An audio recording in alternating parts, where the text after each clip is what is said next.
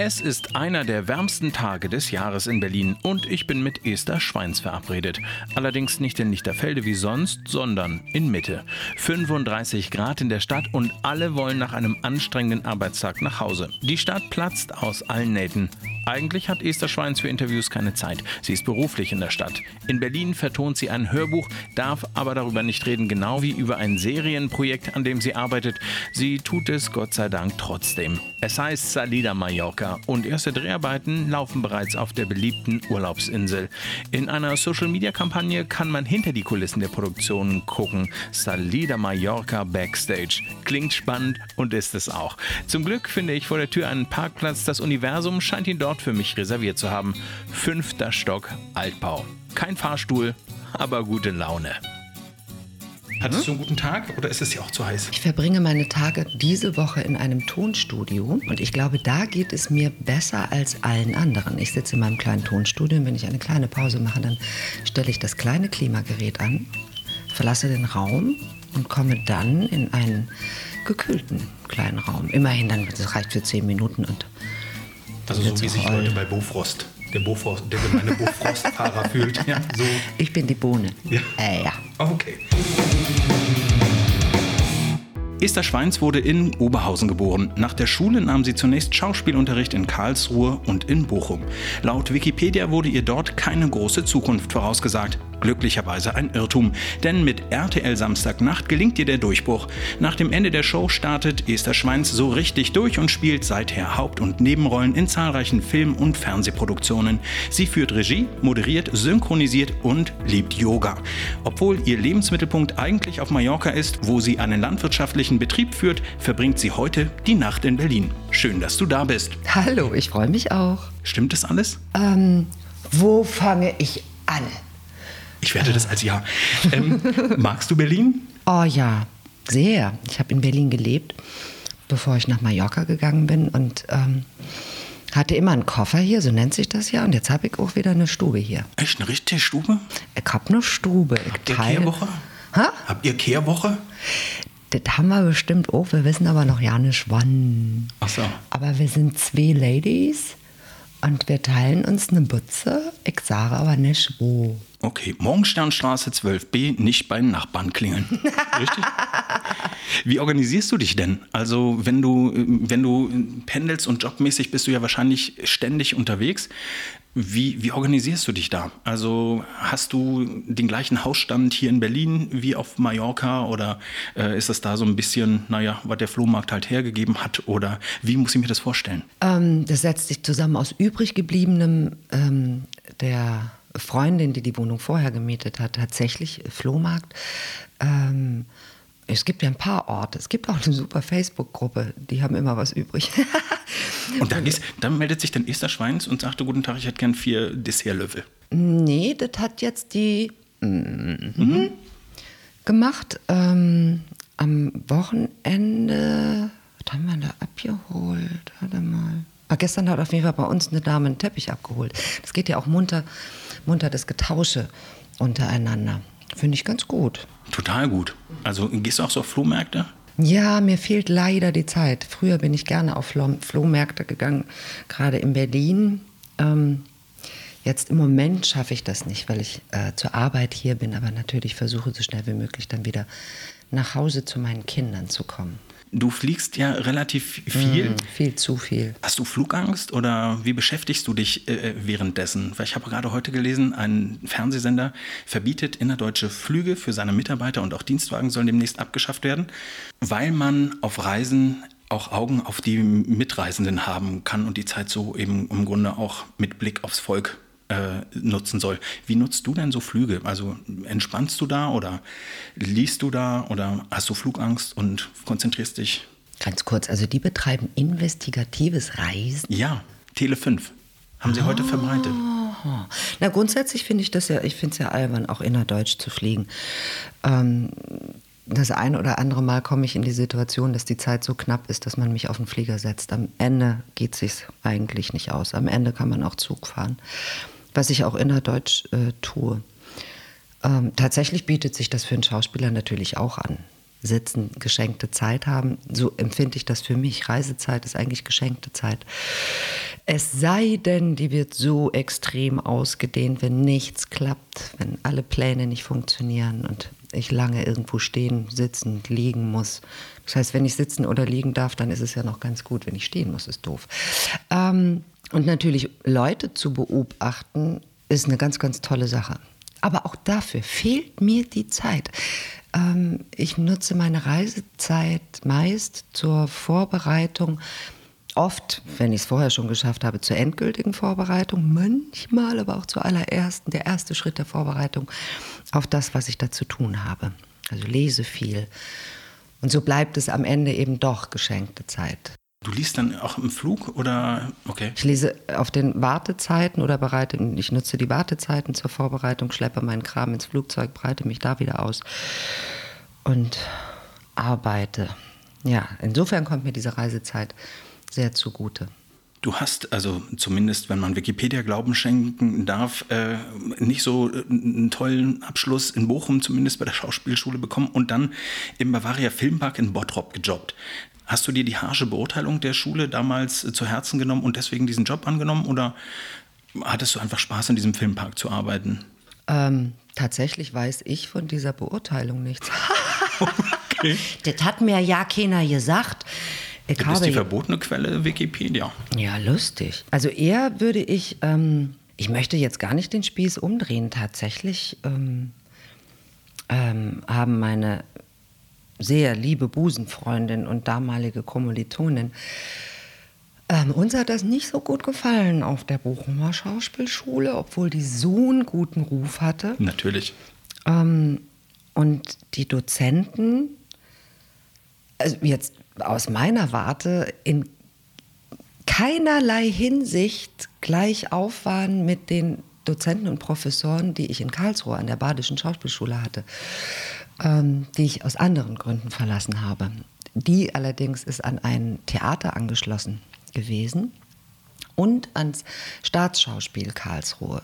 Und die Schüler ähm, dieser Schauspielschule hatten, wenn sie nicht selber Unterricht hatten, Pflichtprobenbesuch am Staatsschauspiel, am Staatstheater Karlsruhe ähm, oder am eigenen Haus, wo es auch, also wo es ein Studiotheater, großes und mittleres Haus gab, also drei bespielbare Bühnen ähm, hatten wir Dienst. Wenn wir nicht selber gespielt haben abends, haben wir Requisite gemacht, Bühnenbau, man hatte alles zu durchlaufen. Angefangen. Voll gut. Voll, voll, gut, man lernt voll viel. Ja, das war auch, ja, war, war die Grundidee dieser Schule. Jetzt äh, hatte ich aber einen ehemaligen Schulkollegen aus Firnheim, der war auf der Bochumer Schauspielschule. Und ähm, ja, irgendwie dachte ich, das wäre da viel toller. viel, viel toller. Okay, das heißt, er könnte theoretisch diesen Wikipedia-Eintrag zu deinen Ungunsten verändert haben? Nee, das weiß ich nicht. Tatsächlich hat es geclasht zwischen der Bochumer Schauspielschule und nicht nur mir, sondern uns und zwei weiteren.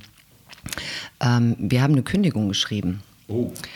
Ähm, zu einem Zeitpunkt, als wir schon in einem festen Ausbildungsvertrag waren. Und wir haben diese Kündigung auch ans Kultusministerium geschickt, weil meiner sehr klugen Freundin klar wurde, dass äh, man uns sonst ja sozusagen in die Vertragspflicht und ähm, ähm, eben auch, wie, wie, wie, nennt man das, wenn man sein Schulgeld dann oh, ähm, zurückzahlen muss? Wir wären rechtlich dazu äh, tatsächlich, man hätte uns da in die Pflicht nehmen können. Also haben wir auch an das Kultusministerium geschrieben. Das kam nicht gut an an der Schule. Mhm.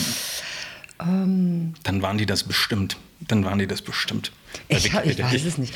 Ähm, ja, aber vielleicht haben die das intern natürlich auch gesagt. Das kann ich mir. Es gab ja auch ständig Ärger. Ähm, aber von dort bist du dann gleich zu Samstagnacht oder? Nee, ich war tatsächlich beim ähm, auch mit meiner Kommilitonin, beim Bavaria Filmpark Bottrop Kirchhellen. Das ist eine irre Zeit. Da haben wir moderiert und, und diese Shows gemacht. Das ist ein Filmpark und dort wurden eben, ja, es gab eine Stuntshow und die Wasserfälle Phantasiens und lustige Sachen. Und dann haben wir auch wiederum gemeinsam ähm, Kandidaten für verschiedene Fernsehshows äh, gecastet und sind durch Deutschland, die Niederlande, Österreich gefahren. Und ähm, ja, haben lustige Leute kennengelernt und kleine Geschichten aufgezeichnet. Und haben das gemacht. Und meine Theatervorsprechen damals habe ich sausen lassen, weil mir das in der Zeit nichts war.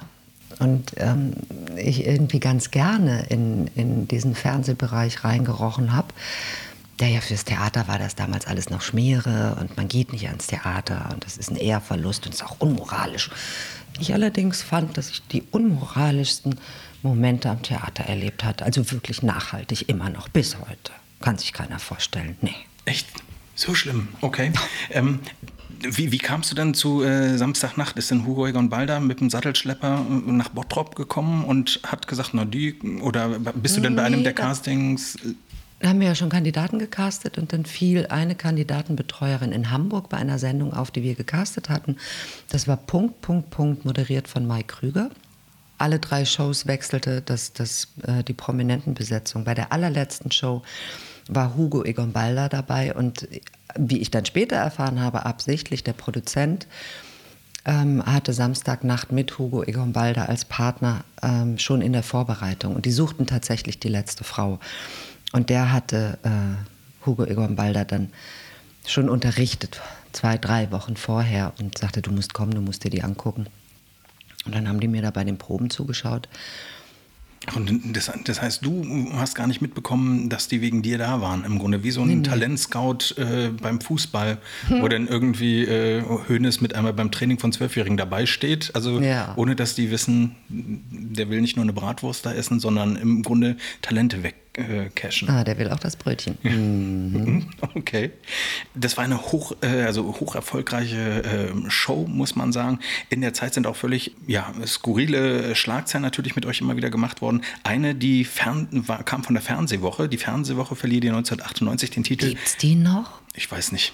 Vielleicht ist die jetzt mit der TV Hören und Sehen fusioniert oder so, man weiß es nicht. Die haben dir, dir auf jeden Fall den Titel gegeben, die erotischste Frau im deutschen Fernsehen und das Hamburger Gewiss-Institut kam zum gleichen Ergebnis. Ja, vor übrigens Iris Berben, Veronika Ferres und Arabella Kiesbauer warst du auf Platz 1. Ja. Jetzt habe ich ein bisschen Angst. Ja, das ist nämlich genau im Grunde auch die Frage, was denkt man denn bei solchen Umfragen? Schmeichelt einem das oder ist das eher so, dass man befürchtet, dass man bestimmte Jobs jetzt möglicherweise nicht mehr bekommt, weil Produzenten sofort sagen, oh, die können wir jetzt nicht mehr als ranzige Oma äh, besetzen, weil sie ist ja die äh, erotischste Frau im Fernsehen. Wie ist das in so einem Moment?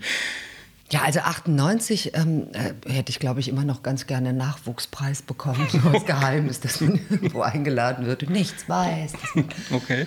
davon, dass man nominiert ist. ähm, ja, also ich weiß, dass es heute in der Rückschau deutlich ähm, für mich, ja, deutlich sympathischer ist. Heute finde ich das fast charmant. Ich glaube, damals hat mich das ein bisschen erschreckt und ähm, ich, äh, ja, ich hielt das eher für eine Einschränkung. Aber das war auch nichts Neues. Und äh, ich glaube, wenn man jung ist, das ist so ein bisschen, du hast glatte Haare und willst lockige, bis, also alle finden dich erotisch und du willst prüde und, und spießig rüberkommen. Ich wollte Antigone spielen und habe Ismene gespielt.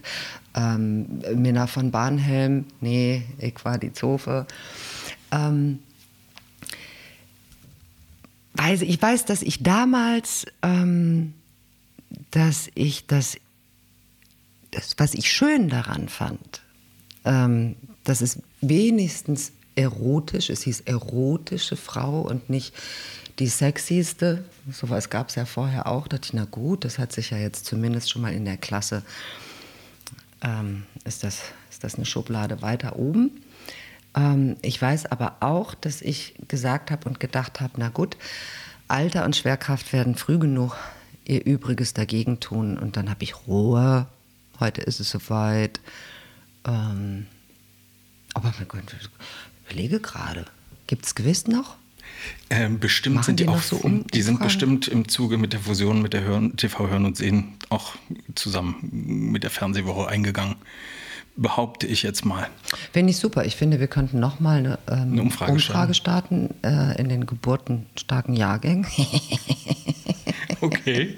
Ja, können wir einen Auftrag geben. Das klingt, äh, das klingt großartig. Sag mal, dann, dann war irgendwann Feierabend nach, ich glaube, sieben, acht, äh, neun Jahren.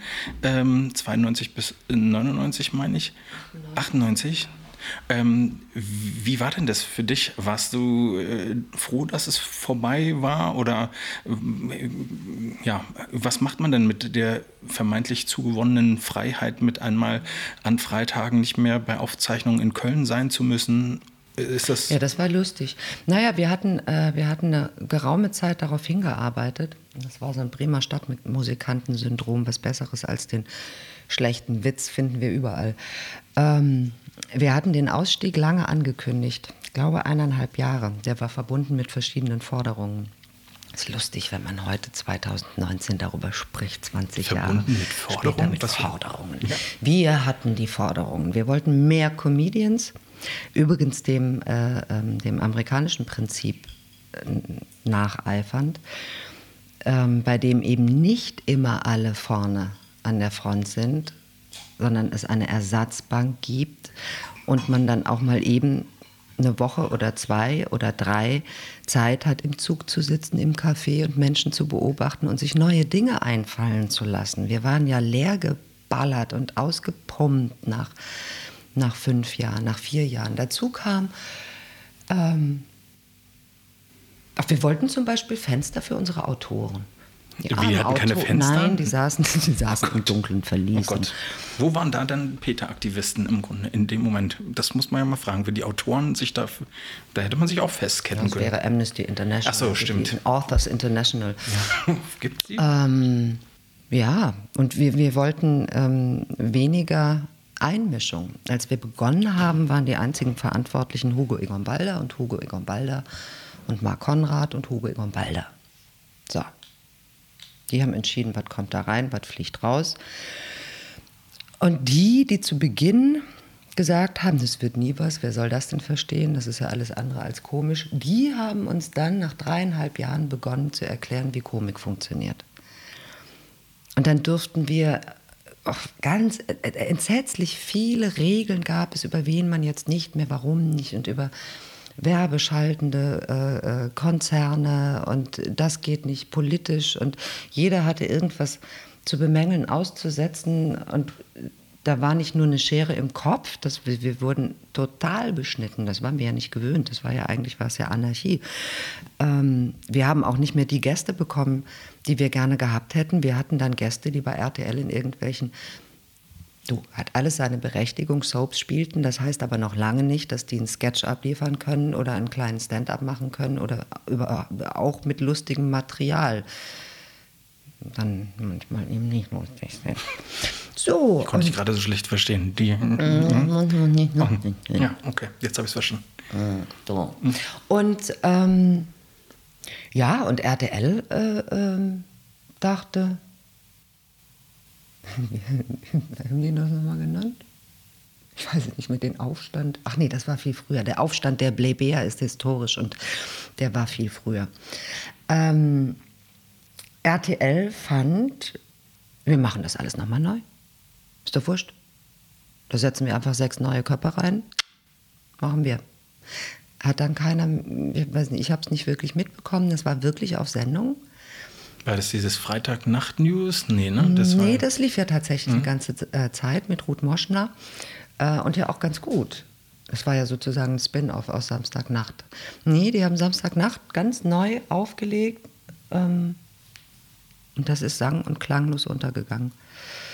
Schad drum, Glaubst du, dass so ein Format heute wichtig wäre? Also wenn man euch hätte machen lassen, wie ihr wollt, also äh, weg von Entscheidungen, die mit Ja, Kinder, die AfD hätte hier keine Schnitte gehabt. Das sage ich jetzt mal einfach so. Ja, also ich meine, äh, SNL Saturday Night Live mhm. äh, hatte, ich glaube, eine der besten Seasons äh, hinter sich quotentechnisch, seitdem Trump im Amt ist. Natürlich. Ähm, ich meine, im Grunde, also man kann ja nicht sagen, dass es keinen Stoff in Europa oder Deutschland äh, gibt. Wäre so ein Format nicht auch heute im Grunde wichtig? Boah, wichtig, so weit will ich jetzt nicht gehen. Es wäre ähm, hoffentlich lustig. Ähm, und es gibt, es gibt wahnsinnig viel Stoff. Es gibt einfach so wahnsinnig viel Skandalöses. Ähm, über, also mir fehlt heute nicht mehr das Forum. Die ersten Jahre, das war, glaube ich, der, der, der, der gröbste Einschnitt. Ähm, ich glaube auch für die Kollegen, dass wir dieses Forum nicht mehr hatten. Und ähm, ja, in die Welt hinausrufen konnten. A, was wir komisch fanden, B, was wir, ähm, was wir anzuprangern fanden. Ich glaube, die Besten, die das machen, ähm, ist die äh, ZDF Heute Show. Die finde ich machen das wirklich mit Bravour. Ich sehe die irre gerne und die scheißen sich nix. Lustigerweise tun die das in einem also öffentlich-rechtlichen Sender. Und das finde ich mega, finde ich gut. Was ich ja bewundere, also man kann ja sagen, dass du zu wirklich fast allen politischen Themen oder gesellschaftspolitischen Themen hat man das Gefühl, hast du einen Standpunkt ähm, oder eine Meinung. Also nicht, dass du sagst, dass du die jedes Mal rausposaunen kannst, weil in gewisser Weise, wenn es so ein Format wie Samstagnacht eben nicht geht, wo man auf wöchentlicher Basis äh, seinen, ähm, seinen Zuschauern was mitgeben kann, äh, gibt es ja über Social-Media-Kanäle die Möglichkeit, Botschaften ähm, zu, äh, zu verbreiten. Hast du manchmal das Gefühl, dass man eine Schere als äh, Künstler, Künstlerin ähm, hat, sich zu positionieren bei Themen? Oder fällt dir das gar nicht äh, leicht, das äh, gar nicht schwer, dass man sagt, das ist mir wichtig, ich möchte, dass die Leute wissen, du hast gerade die AfD angesprochen, äh, eine rechtsextreme Partei braucht brauch es in Deutschland äh, nicht. Alles, was rechter ist als äh, die CDU, ähm, ist. Naja, es sei denn, die kommen über 40 Prozent. Da muss man sich das natürlich anders überlegen, weil wo kommt man denn da hin? Huh? Okay, ähm, das heißt also, äh, ist es dir, also hast du da manchmal eine Schere im Kopf, wenn du, wenn du Dinge veröffentlichst über Social Media Kanäle oder ist, ist das dir dann im Grunde auch wurscht? Naja, nee, ich habe das ja erst angefangen letzten September. Ich bin ja so ein Dinosaurier, was das angeht. Ich weiß immer noch nicht richtig, wie Facebook funktioniert, auch wenn ich euch als meine Freunde annehme. ähm, ich habe eher was, was jetzt das, was mein Privatleben angeht.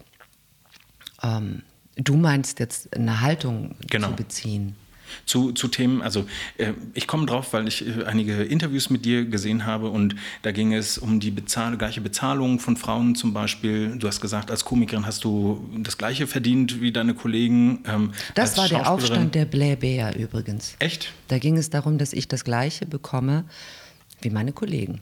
Und die Kollegen sind, haben den Aufstand der Blähbär nicht geprobt, sondern durchgezogen. Yeah! Aber fehlt es im Grunde? Das nämlich, Im Grunde äh, ist es ja schön, wenn, wenn sich äh, Schauspielerinnen oder Künstlerinnen oder Regisseurinnen zusammentun und diesen, oder auch Politikerinnen oder wer auch immer. Im Grunde müsste doch aber der Impuls und der Druck auch, finde ich, verstärkt äh, mehr von Männern kommen, dass die auch sagen, pass mal auf, also solange meine Kollegin nicht das gleiche verdient wie ich, gebe ich was ab oder äh, keine Ahnung. Abgeben müssen, nee, abgeben müssen die gar nichts. Naja, das ist ja immer eine Frage der Bequemlichkeit. Äh, ein super Beispiel ist, äh, da geht es beiden Geschlechtern schlecht, das, äh, bei den Cuttern. Also die, die Filme schneiden. Weil das früher ein ausnahmsloser Frauenberuf gewesen ist, wurde der schlecht bezahlt. Heute werden die Männer genauso schlecht bezahlt, wie die Frauen früher be äh, bezahlt wurden. Das, ähm, da finde ich, äh, ja, da kann man mal ein Ausrufezeichen hintermachen, ähm, weil man dafür beide eintreten könnte, sollte, müsste. Ähm, ansonsten tu, tut sich ganz viel. Also pro Quote Bühne zum Beispiel, äh, pro Quote Film. Das sind äh, Frauen, die sich zusammenschließen. Den, pff, ja, die natürlich vor Phalanxen stehen. Aber es passiert auch viel, also was jetzt dieses Thema angeht, mh, tatsächlich auch unterstützt von äh, Frau Merkel und Frau Grütters.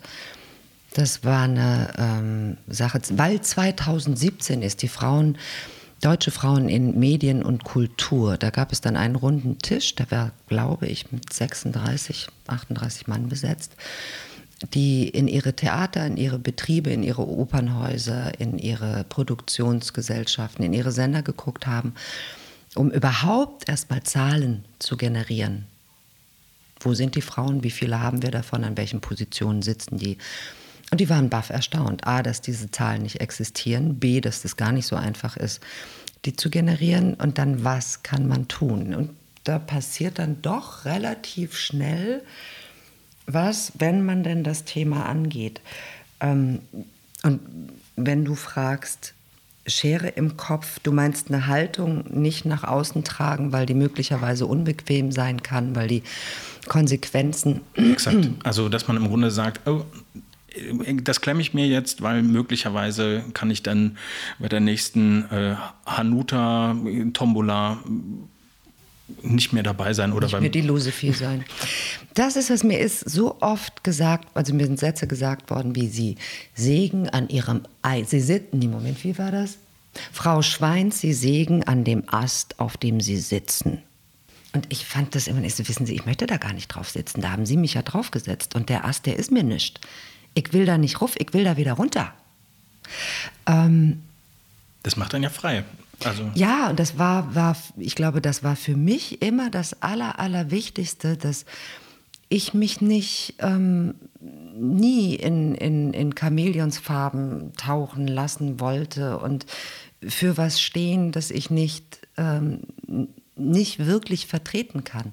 Und lieber bin ich auf der Seite von wenigen, aber auf der richtigen Seite als auf der Seite von vielen und, und verliere mich dabei. Hast du das Gefühl, auch ähm, weil du hast dich ja auch für, ähm, für Parteien positioniert, zumindest steht das bei Wikipedia, hast du das Gefühl, dass es rauer geworden ist, wenn man heute seine Meinung äh, vertritt? Also dass man möglicherweise, oder hast du schon mal bei Social Media äh, Postings erlebt, dass da Leute, die im Grunde sonst nichts zu melden haben, es nutzen, dass sie jetzt Esther Schweins mal schön eine auswischen können und einen äh, aggressiven Smiley unter ein Foto setzen, das du vielleicht gepostet hast? Nee. Oder setzt du dich damit gar nicht auseinander? Ist dir wurscht? Nee, gab es jetzt noch nicht. Hätte, du, hätte, das hätte früher, hätte das alles früher schon gegeben. Also Shitstorm gab es jetzt in der Form nicht. Aber du, früher war das nicht so en vogue, äh, den Leuten über zu viel Fleischkonstkonsum und, und Schweineschlachtereien und Mecklenburg-Vorpommern und und so weiter zu reden. Da gab es einige Sachen, das ist heute deutlich bequemer und angenehmer darüber zu sprechen. Also heute sind wir viele. Früher, ja, früher wurde das noch anders betitelt. Ja, da wird vor allem, glaube ich, so von Zeitungen mit vier großen Buchstaben häufig äh, plakative Schlagworte äh, benutzt, mit denen man dann mit einmal so ein Label drauf hat. So stelle ich mir das vor, wenn man als, wie, wie heißt es so schön, Person des öffentlichen Interesses äh, mit einmal Dinge über sich ergehen lassen muss und äh, mit einmal, keine Ahnung, weil man im Interview sagt, man mag keine grobe Leberwurst, äh, sondern gar keine, äh, dass man dann im, man diese Nachricht nicht so äh, transportiert, sondern im Grunde den Standpunkt so ein Stück weit negiert und versucht durch äh, punchige Überschriften das ins äh, Negative zu äh, rücken. Hast du damit auch Erfahrungen äh, gemacht? Ach so, ganz frühe Erfahrungen und so Übertritte ins Privatleben. Ich habe einen schönen Prozess geführt äh, darüber, ähm, was denn nun die, eine Person, Person der ähm, Zeitgeschichte oder eine öffentliche Person, was das nun tatsächlich wirklich ist. Das ist sehr, sehr lange her. Würde ich mich aber heute auch nochmal drüber streiten. Finde ich gut. Finde ich gut. Also ist mir tausendmal lieber, äh, als wenn man eben alles ich über sich ich, Tue ich gerade, ja? lustigerweise, aber im Namen meiner Kinder. Ah, ja. okay. Finde ich mhm. super. Ich habe mir gerade auch aufgeschrieben, meine nächste Frage äh, beginnt mit, du hast Kinder und auf deinem Instagram-Account gibt es ein Bild von einer Friday for Future Demo. Ich nehme an, es war in Palma. Ähm, wie stehst du denn zu Greta und in der jungen Bewegung um sie herum? Ach, das tut mir so gut. Ich bin der Lichterkettengeneration. Ähm, man möchte meinen, wir hätten nicht viel erreicht. Ich glaube, wir haben doch viel erreicht. Und es ist genau, Greta ist genau das, was Europa und die Welt braucht. Die scheißt sich nix, die hat super Leute um sich herum und die entfacht ein Feuer, das mir so gut tut für meine Kinder, dass meine Kinder erleben, aha, man muss nicht die Füße still, stillhalten, ganz im Gegenteil, querdenken, das hat Substanz, damit bewegt man ganz viel. Und es gibt Leute, die ja, Lösungen bringen und äh, die armen Kinder müssen sich nicht nur mit Problemen rumschlagen und, und mit eingezogenem Haupte in eine, eine schwarze, hoffnungslose Zukunft tapern, sondern bekommen ein Gefühl oder haben ein Gefühl dafür, hey, wir können das Ruder rumreißen. Stell dir vor, wie viele wir sind und wir werden immer mehr. Wir kriegen das hin. Ich finde ja faszinierend, dass im Grunde Greta als Einzelperson auch wenn sie in Social-Media-Kanälen ähm, häufig niedergemacht wird oder man behauptet, sie würde vorgeschickt von irgendwelchen, keine Ahnung, anderen Leuten, im Grunde... Von der Weltrettungsmafia. De. Und äh, im Grunde ist es ja das Tolle, sie bringt die Leute oder die Kinder ja dazu, die Themen, die sie beschäftigen mit Klimaschutz, äh, Umweltschutz an den Küchentisch, da wo Politiker es ja schon lange nicht mehr schaffen, weil das die Kinder nicht interessiert und das dann damit vielleicht auch kein Thema beim Abendbrot ist zum Beispiel. Ähm, siehst du das oder erlebst du das ähnlich? Also dass dass das Thema einfach tatsächlich viel mehr in Gesprächen mit Freunden, Bekannten und so weiter ein Thema ist. Also man sich nicht nur darüber unterhält, was für ein Projekt man als nächstes äh, hat, sondern sich auch darüber Gedanken macht, wie man selbst aktiv einen Teil leisten kann. Ist jetzt ein bisschen schwierig, weil wenn ich mit am Tisch sitze, ja, ähm, ich denke schon, ich denke schon. Jetzt bei uns zu Hause ist das alles ein bisschen anders. Ähm, ähm, ach, weiß ich nicht, wir haben so viele Aktivisten um uns herum und, und, und tun auch ganz viel und die Kinder haben, ähm, haben einen anderen Zugang einfach. Ähm, und die kennen auch den Meeresbiologen von One World, von One Ocean und die wissen, was der Seeelefant und die Seekuh macht. Das sind Schiffe, die Müll einsammeln.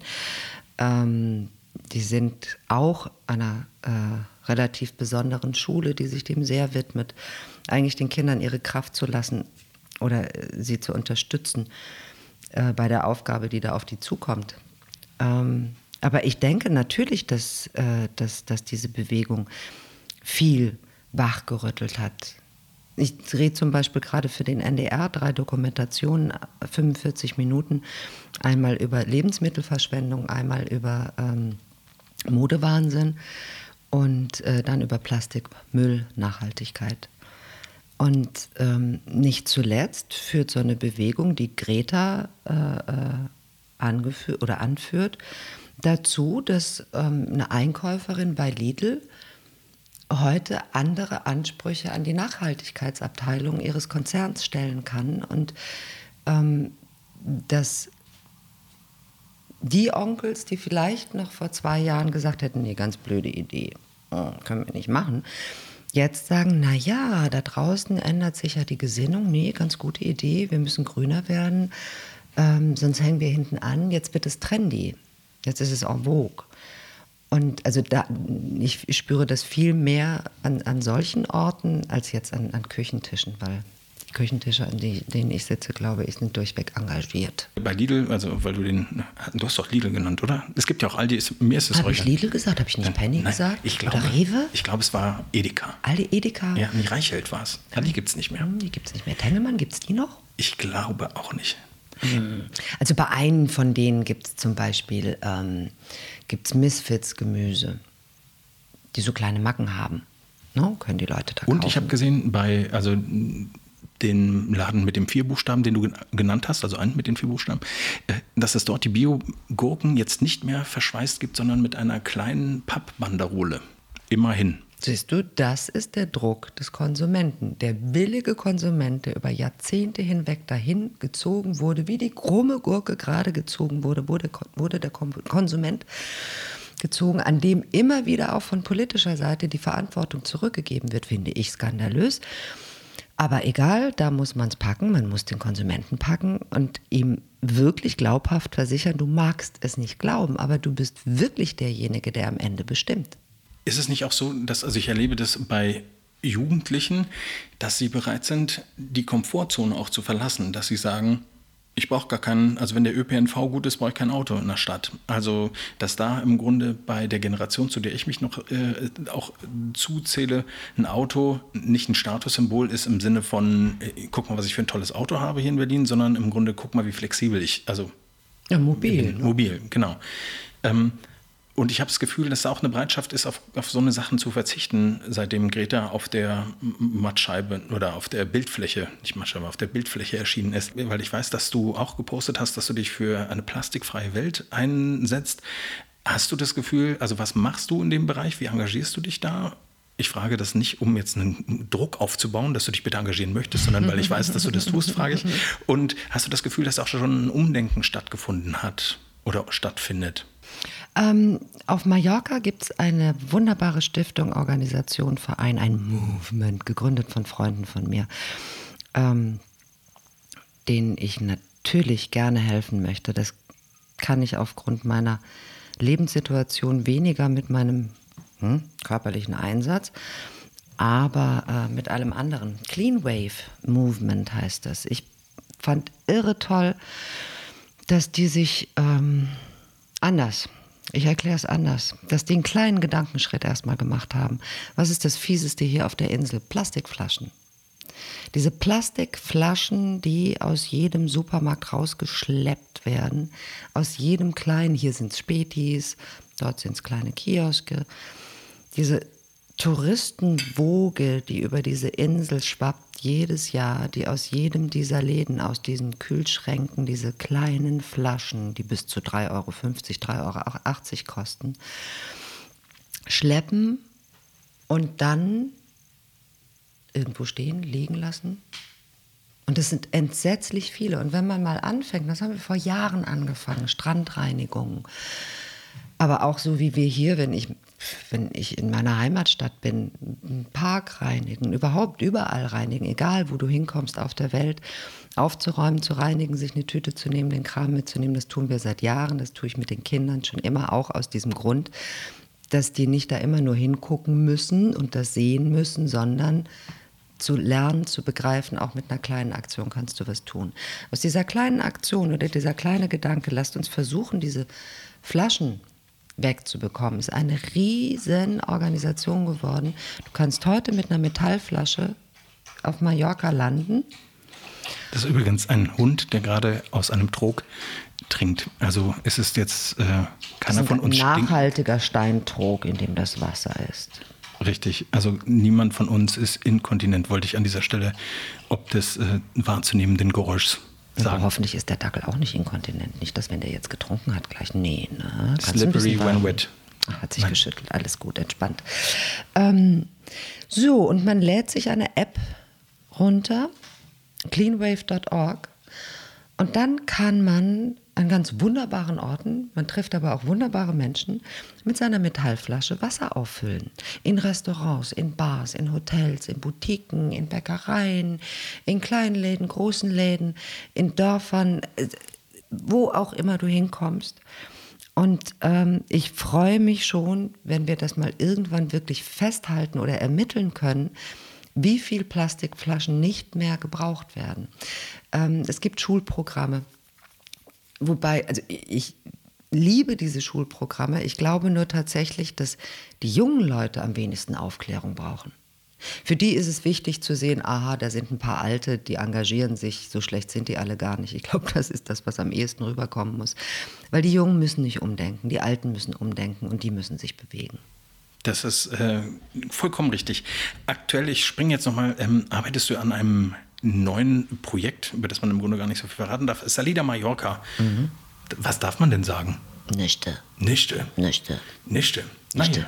Das ist eine Serie. Das ist eine Serie. Das ist eine Serie, die, wo ich entwickelt habe, der Esel nennt sich immer zuerst, die, wo von der Miriam Henseling, die ich schon ein Vierteljahrhundert kenne, äh, und mir entwickelt wurde, die wir gerne möglichst bald auf Mallorca drehen möchten, weil wir so großartige Geschichten auf Lager haben. Das ist die gleiche Schauspielerin, mit der du Honey und Funny zusammen mhm. äh, gemacht hast. Ähm, kann man an der Stelle sagen. Fand ich, äh, fand ich witzig. Also, äh, ja, wird auch nochmal, ich sage dir, das wird, ähm, das wird wie. Das hat Konsequenzen. Ein, ja, hat Konsequenzen. Und ich glaube, Honey und Funny, man kann das ja mal kurz sagen, das sind vier Teile einer Comedy, die äh, maßgeblich auf einem Lidl-Parkplatz in, äh, auf Mallorca stattfinden. Alleine das finde ich, je länger es her ist, großartig.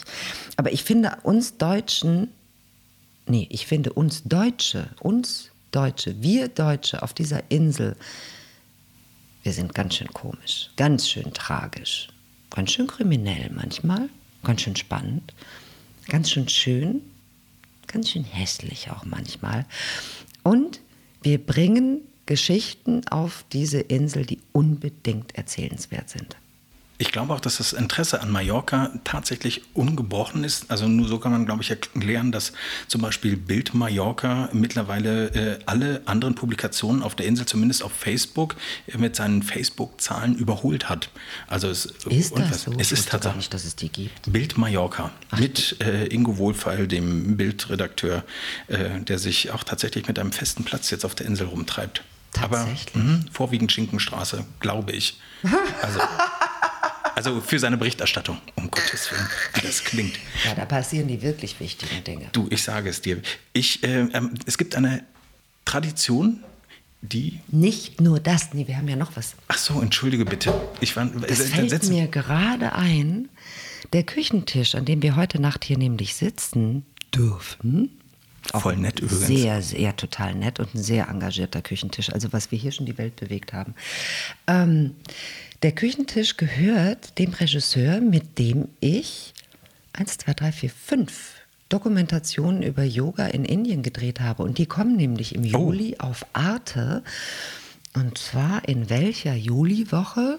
Aber jetzt auch zeitnah, das ist doch gut. Ja, zeitnah. Das, ist, das schreibe ich, das, wenn sich das jemand anhört, dann kann er sich das nicht merken. Ich schreibe es in den Text. In Ach, den, cool, ja. Ich habe ein Ernährungsbuch von dir äh, gesehen, ein, ein ein Smoothie-Buch, ähm, glaube ich. Nee, ne? das hieß schon gesunde Ernährung, die Spaß macht. Du hast vollkommen recht. Ging ja. schon über Ernährung und Smoothies. Also ging über Smoothies. Ich glaube, wir hatten gar kein Smoothie. Nee. Säfte. Säfte, hinaus. Entschuldigung. Dazu ist auch zu sagen, ne, wir hatten mal diesen Saftladen, da gab es aber auch immer Dinge, die man beißen konnte. Es ist nämlich ganz wichtig zu kauen. An alle, die viele Säfte trinken, Reduktion ist das Geheimnis, weniger ist mehr. Und ihr müsst kauen, Leute, ihr müsst kauen. Kauen muss man. Weißt du, woher ich das weiß? Hm, sag mal. Ursula Carven. Na, die wisset auch. Die wisset auch. Ganz die, große Kauerin. Aber die, die kaut, also. Da kann man sich ja zusammensetzen, ja, und einfach mal so kauen. Da kann man sich einfach zusammensetzen und dann kauen. Könnte sie ja machen. Ähm, es gibt ja auch einen Facebook-Account und Social-Media-Account und da brennt ja der Baum mit Salida Mallorca. Mhm. Habe ich das eigentlich gut ausgesprochen? Mallorca. Das hast du gut Mallorca? gesagt. Wie? Kannst du das? Also naja, ich würde, ich sage einfach immer nur Mallorca. Ach so. Der Mallorquiner, rollt der das Erde in Mallorca? Nee, glaube ich Nein, nicht. Wenn er schweizerische Vorfahren Mallorquin, Mallorca. Nee. Nee. Wir haben in diesem Podcast so eine schöne Tradition und zwar gibt es die fiese Frage. Äh, ich habe den Ordner, auch wenn man ihn jetzt nicht sieht, ähm, man hört ihn.